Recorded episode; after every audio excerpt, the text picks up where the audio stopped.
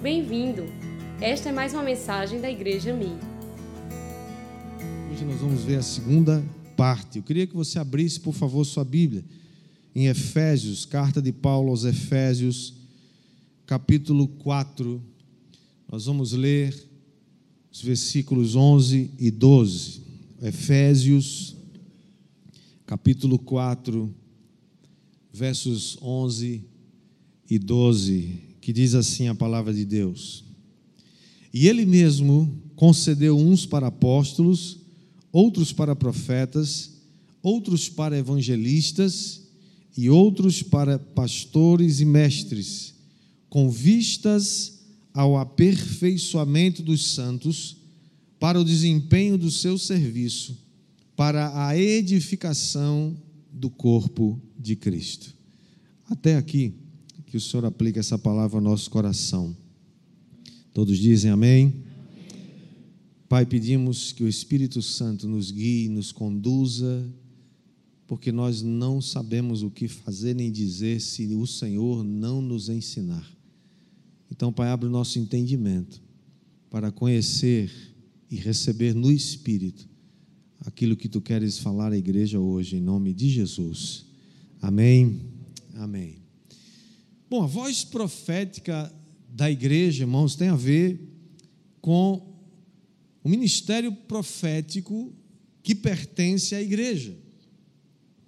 Embora a Bíblia fala de que Deus deu uns, né? levantou uns para apóstolos, outros para profetas, outros para evangelistas, outros para pastores e mestres, mas o ministério, assim como o ministério apostólico, o ministério evangelista é da igreja, o ministério profético também é da igreja. E aqui nós não estamos falando somente daquela palavra profética que alguém, movido pelo Espírito Santo, pode é, falar para alguém. Nós estamos falando de uma postura, uma postura profética da igreja. E esse ministério profético que é da igreja foi dado com um propósito. O, propósito está claro no texto que a gente leu, quando diz que ele tem o objetivo de aperfeiçoar os santos, ele tem o objetivo de edificação do corpo de Cristo. Portanto, o caráter profético está sobre a igreja e é ela que deve fazer esse trabalho. Primeiro aos Coríntios, capítulo 14, verso 3 diz que aquele que profetiza, ele fala para as pessoas com três alvos definidos: edificar, exortar e consolar. Provérbios 29, 18 diz também que não havendo profecia, o povo se corrompe, mas o que guarda a lei, esse é feliz. A nova tradução, é, na linguagem de hoje, diz assim: um país sem a orientação de Deus é um país sem ordem. Quem guarda a lei de Deus é feliz. E ainda a NVI traduz esse texto de Provérbios como: onde não há revelação divina, o povo se desvia. Portanto, há uma necessidade de que a igreja seja essa voz profética na nossa geração, porque ela tem um, uma utilidade e uma necessidade, um propósito estabelecido por Deus. Nós vamos ver três maneiras de, que, de como essa voz profética se manifesta. A primeira delas, para hoje, é que a voz profética ela denuncia o pecado. A voz profética da igreja, irmãos, tem que denunciar o pecado. Se o pecado não é denunciado, corremos o risco de andar juntamente com ele. Quem está entendendo aí? Portanto, o ministério profético é algo que vem desde o Antigo Testamento. Você percebe isso em todas as páginas, você vê a manifestação desse ministério.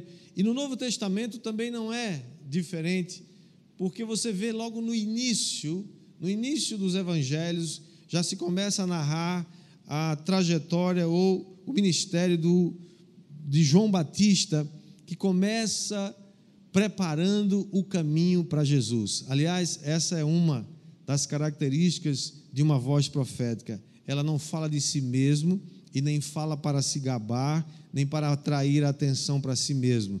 O ministério profético, a voz profética, ela chama a atenção para Jesus, ela prepara o caminho para nos levar para Cristo. Quem está entendendo aí, diga amém. Portanto, João Batista então aparece, o próprio Jesus diz que João Batista é mais do que um profeta. A voz profética de João Batista começou a preparar o caminho para Jesus. Então, lá em Mateus capítulo 3, versículo 2, aparece João Batista no deserto, pregando, né, o deserto da Judéia, e a, o cerne da sua mensagem era: arrependei-vos, porque está próximo o reino dos céus. O centro da mensagem de João Batista, irmãos, era esse: era arrependam-se dos seus pecados. Por quê? Porque não há porta, não existe outra porta de entrada no reino dos céus que não o arrependimento. Mas ele também, além de denunciar o pecado, de denunciar o passado, a sua mensagem também apontava para o futuro, que assim deve ser a nossa voz profética também. Ele falava do futuro dizendo: o reino dos céus está próximo. Arrependam-se, porque o reino de Deus chegou. Arrependam-se da maneira vã, inútil que vocês estão vivendo, porque o reino de Deus chegou. Há uma coisa melhor, há algo melhor, está vindo. Tem muita gente por aí, irmãos, pregando apoio psicológico, né, autoajuda, os coaches da vida, nada contra, aliás, isso é muito bom e ajuda bastante. No entanto, isso jamais pode ser a base da nossa proclamação. A voz profética da igreja, ela deve clamar contra o pecado. A voz profética da igreja deve ser manifestada através dos profetas de Deus que não suportam ver o povo no pecado, que não se conformem ver a igreja se derretendo ou se misturando com o pecado. A voz profética, ela sempre vai querer tirar as pessoas de lado de onde elas estão, do pecado onde elas vivem. E assim foi a palavra que João Batista começou a pregar. É o arrependimento que resolve o problema do pecado. O sofrimento não resolve o problema do pecado. Algumas pessoas acham, porque tem gente, tem alguém que sofre bastante, que tem uma vida muito dura, que tem uma vida muito difícil, um sofrimento muito grande, é como se ela, aquela pessoa estivesse pagando pelos seus pecados, sabe? Nem que você vivesse 10 mil anos, você jamais conseguiria pagar por todos os seus pecados. E nós vemos Jesus falando desse assunto lá em Lucas, capítulo 13. Ele estava ouvindo algumas pessoas falando a respeito dos galileus, cujo sangue Pilatos, o governador romano daquela época, havia misturado com os sacrifícios que eles faziam, Jesus diz assim para eles: Vocês pensam que esses ou aqueles, né, galileus, eram mais pecadores que todos os outros porque sofreram essas coisas? Digo a vocês que eles não eram. Se, porém, não se arrependerem, todos vocês também perecerão. E mais ainda ele diz: Ou vocês pensam que aqueles 18 Aquelas 18 pessoas sobre as quais a torre de Siloé desabou, um desastre, e os matou. Vocês acham que eles eram mais culpados do que todos os outros habitantes de Jerusalém? Digo a vocês que não eram. E ele repete a mesma frase: Mas se não se arrependerem, todos vocês também perecerão. Não há entrada no reino dos céus sem arrependimento, irmãos. O arrependimento significa eu me rendo. O arrependimento significa eu estou vivendo uma vida que não glorifica a Deus. Arrependimento significa eu abro mão de uma vida que vai me levar a um inferno e eu desejo agora receber a vida que me leva ao céu. Quem está entendendo, diga glória a Deus. Portanto, o único remédio que resolve o problema do pecado é o arrependimento. É assim que Paulo, Pedro, aliás, desculpa, o apóstolo Pedro, no dia de Pentecostes, ele termina o seu sermão, aquele discurso poderoso, ele termina dizendo no verso 28, aliás, 38, capítulo 2 de Atos, ele diz assim: quando todos estavam atônitos, perplexos, perguntando sobre o que, que, o que, que devemos fazer, Paulo diz: arrependam-se. Arrependam-se, cada um de vocês seja batizado em nome de Jesus Cristo para a remissão dos seus pecados e vocês receberão o dom do Espírito Santo. Mas a segunda coisa que a voz profética precisa fazer, a voz profética da igreja, ela expõe os falsos profetas. Vivemos num tempo de muitos falsos profetas, irmãos. Em Mateus 3, 5, ainda o texto que fala sobre João Batista diz que muitas pessoas estavam vindo de Jerusalém, vindo da Judéia, de toda a região da circunvizinhança do Rio Jordão, e elas vinham até João Batista para serem batizadas depois que elas confessavam seus pecados. Muita gente vinha, muita gente vinha. A Bíblia não diz exatamente, mas os estudiosos afirmam que aproximadamente, aproximadamente, João Batista batizava entre 4 e 5 mil pessoas por mês. Você crê que no próximo batismo a gente pode ter 4 mil pessoas? Crê ou não crê? Eu creio, é possível. Se a gente trabalhar, né? Glória a Deus. Era muita gente. Mas do meio também diz que Juntamente com eles vinham muitos fariseus e muitos saduceus, eram os famosos religiosos da época, donos da religião, representantes do poder religioso corrompido que a gente viu semana passada. E eles vinham, mas eles não vinham para se arrepender dos seus pecados, eles vinham para observar e para criticar o ministério de João Batista.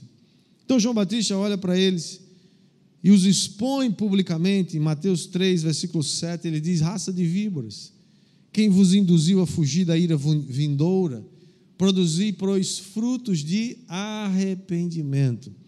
Irmãos, não significa que alguém que foi batizado necessariamente se arrependeu, mas um, uma característica de um arrependimento genuíno é o desejo de se batizar. Mas é o arrependimento que demonstra que você mudou de vida. Jesus nos adverte ainda em Mateus 24, 11, que muitos falsos profetas se levantarão nos últimos dias. E em Mateus 7,15 ele diz: Cuidado com os falsos profetas, porque eles se apresentam a vocês disfarçados de ovelhas, mas por dentro são lobos vorazes. Pelos seus frutos vocês os conhecerão. Você pode enganar alguém algum tempo, as pessoas podem enganar muitas pessoas durante um tempo, mas ninguém vai enganar todo mundo todo o tempo. Uma hora a gente vai saber. É ou não é?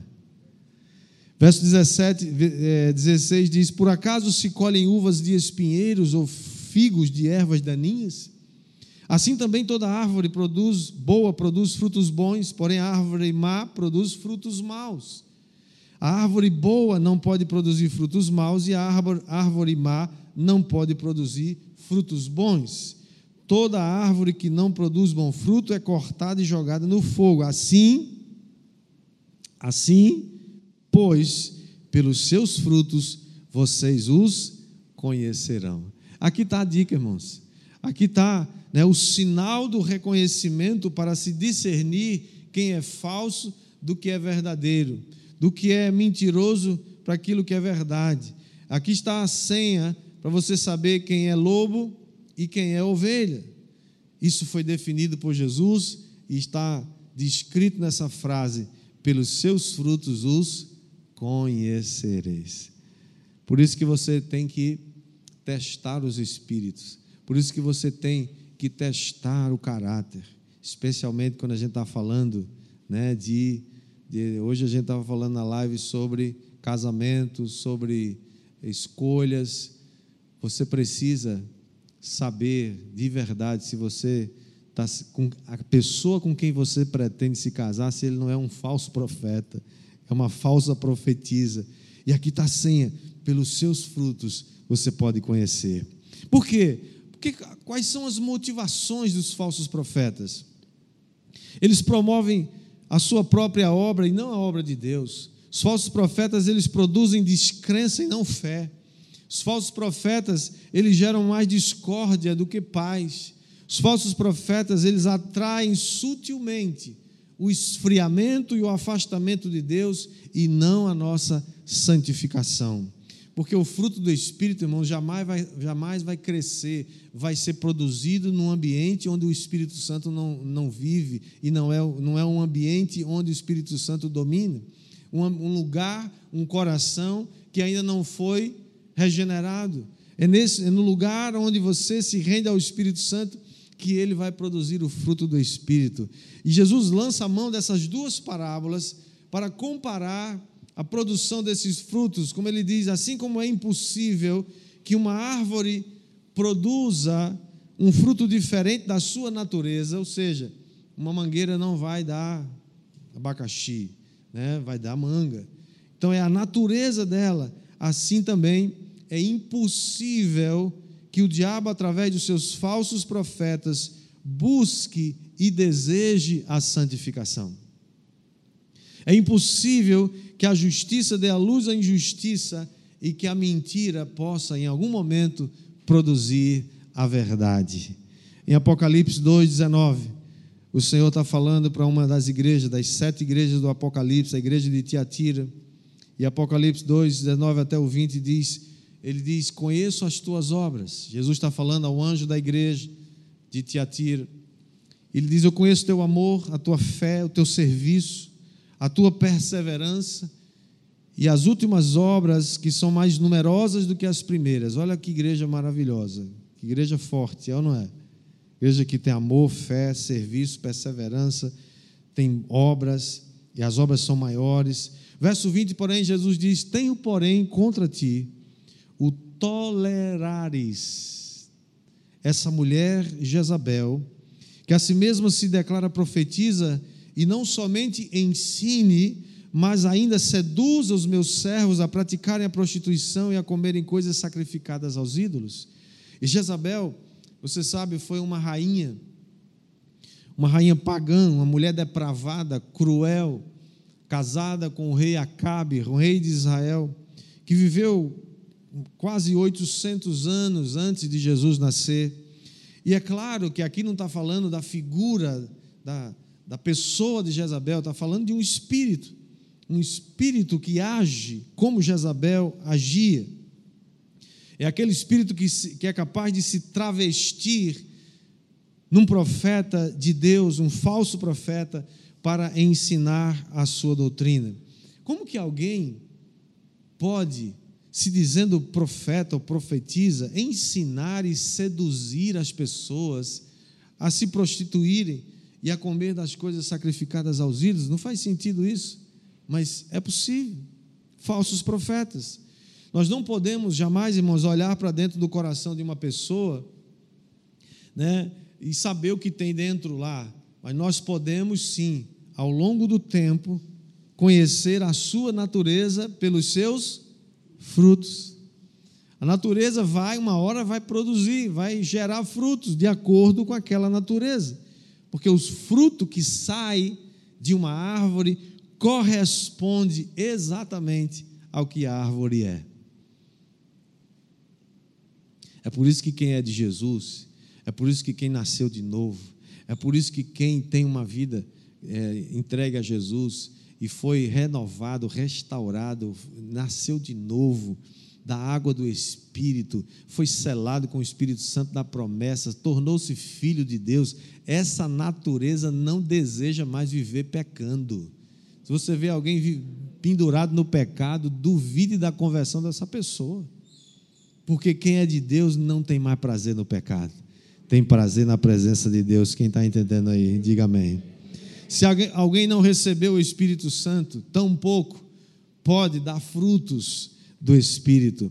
Nem mesmo quando alguém consegue assumir gestos, palavras, trejeitos, né? ou mesmo quando imposta a voz, é, para tentar falar em nome de Deus. Infelizmente, irmãos, hoje temos pessoas, a sociedade, essa nem se fala, né?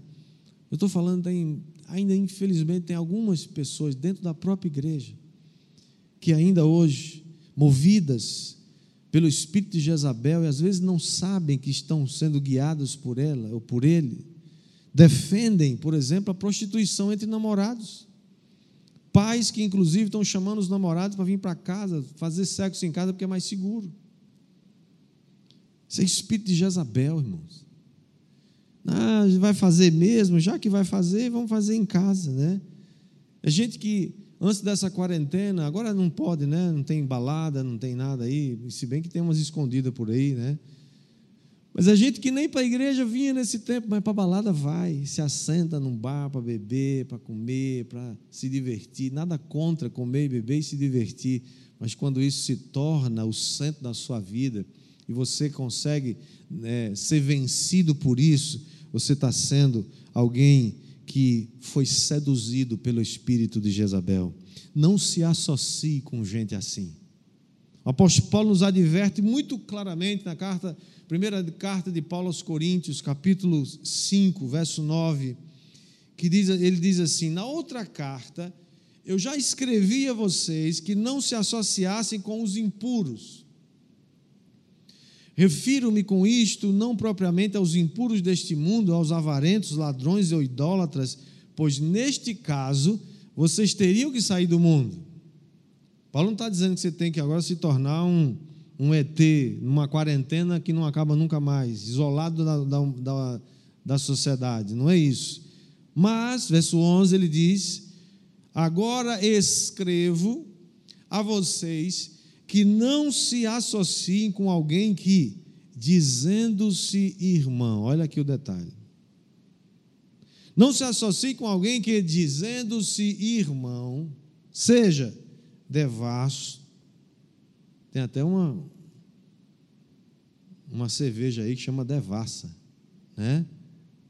Você sabe o que é devassidão? É coisa ruim, nem precisa estar dizendo aqui, é coisa muito ruim. Você vai beber um negócio que, cujo nome já é devassa, imagina. Né? A ignorância. Devasso, avarento, idólatra, maldizente, bêbado ou ladrão. Nem mesmo comam com alguém assim. Meus irmãos, misericórdia.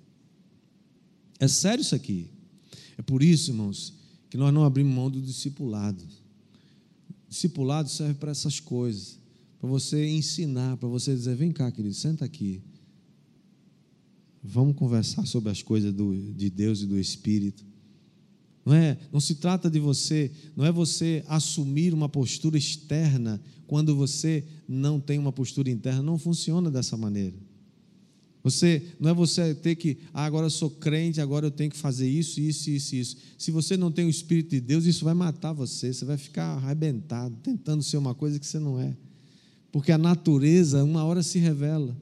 Agora, quando você foi lavado, redimido pelo sangue do Cordeiro, sangue de Jesus, você é filho de Deus, você recebeu o Espírito Santo, ele mora dentro de você, você vai ter prazer em fazer as obras de Deus. Quem está entendendo, diga amém.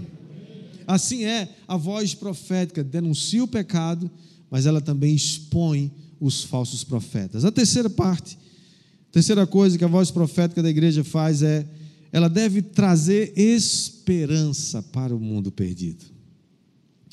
Aqueles profetas que só vivem falando, né, exortando, para ele exortar é sempre, ah, raça de víboras, ei, vocês, ah, isso tem um lugar, irmãos, mas voz profética não só faz isso. Quem só faz isso é porque tem algum problema e não foi resolvido internamente ainda, vive só acusando os outros, né? Voz profética também conta as boas novas do Evangelho.